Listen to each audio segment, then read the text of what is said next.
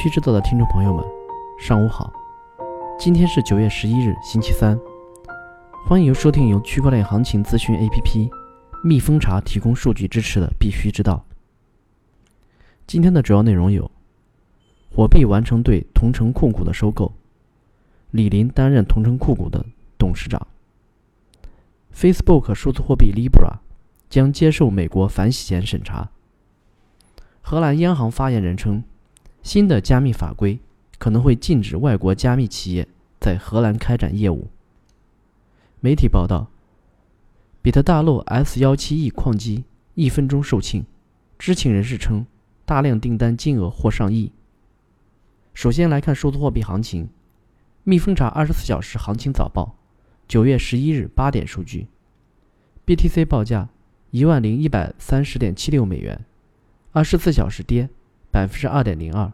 交易量为一百一十九点五七亿美元，ETH 报价一百八十点五九美元，二十四小时跌百分之零点五三，交易量为五十五点三八亿美元，XRP 报价零点二五九三美元，二十四小时涨百分之零点零九，交易量为九点九三亿美元。同城控股发布公告称，委任李林为执董、董事会主席。及首席执行官。晚间的另一份公告显示，董事会建议将公司的中文名称由同城控股有限公司更改为火币科技控股有限公司。据金时报道，美港电讯十一日讯，美国财政部负责恐怖主义和金融情报的副部长周二警告说，Facebook。拟议的加密货币 Libra 必须遵守美国的反洗钱标准才能生存，即使其总部设立在瑞士。他表示：“我们多次向他们深刻指出的一点是，他们必须部署恰当的反洗钱和打击恐怖主义分子融资的制裁计划才能经营。我认为他们仍处于思考如何满足这些要求的非常早期阶段。”据 Business Times 消息。新加坡最大的商业银行星展银行 （DBS） 九月十一日在物流区块链平台上推出了首个多层融资工具，帮助中国中小企业更快获得贸易融资。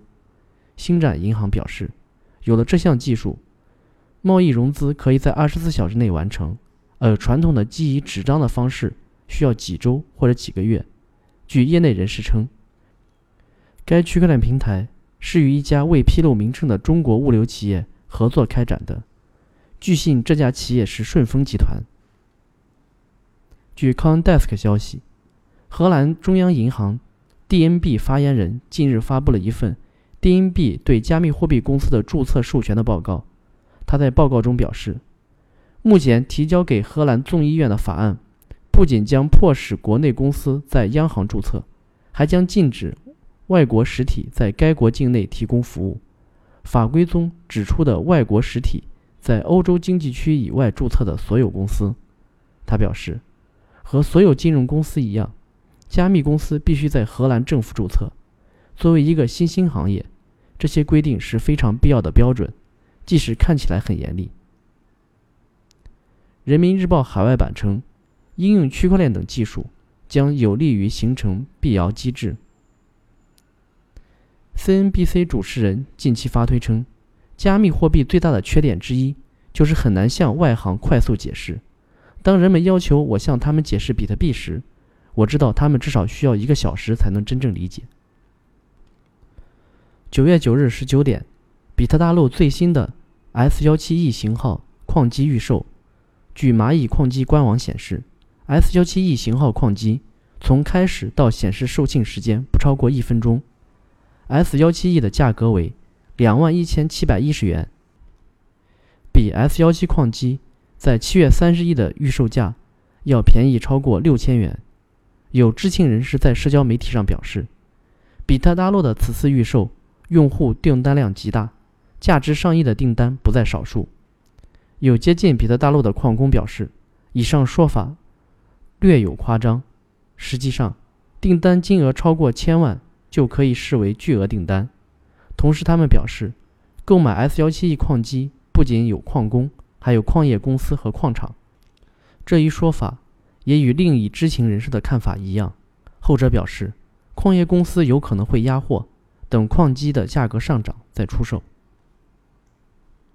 TokenSoft 正在推出一种新工具，以帮助代币发行人遵守证券要求。TokenSoft 周二宣布，已经为转账代理商开发了一个管理小组，主要是构建一个软件工具，帮助银行、信托公司和其他第三方代表其发行者更轻松地管理证券型代币产品。据中国保险报网报道，九月十日，二零一九年第三届中国保险品牌影响力论坛在京举行。中国平安保险集团品牌宣传部总经理陈瑶演讲表示。平安有超过一千多做区块链等科研的员工。九月十日上午，最高人民法院智慧法院广东实验室在广东省高级人民法院正式启用。据悉，这是全国首个智慧法院实验室。该实验室集研发、测试、展示、培训四大功能于一体，设有诉讼服务、办公办案、线上庭审。智慧执行、区块链研发、大数据管理等六大实验功能区，为诉讼服务、审判执行、司法管理提供综合实验场所。据 AMB Crypto 消息，最近，Coinbase 高级软件工程师在接受采访时表示，加密钱包用户不知道第三方下的非托管钱包可能泄露金融信息。他表示，当钱包向第三方查询用户的地址数据时，信息将被释放。他补充说，一些非托管钱包的操作带宽往往很低，不包括任何形式的隐私保护，没有隐私协议，将使这些钱包非常容易被审查。据报道，Up Libra 据称是为其平台注册用户提供一百万 Libra，称为 Libra 的空投。通过完成每个任务可获得三 Libra，很明显，这是一个骗局或网络钓鱼网站，因为没有 Libra 可以赠送。在进一步通知之前，Facebook 也不会允许任何人空投 Libra。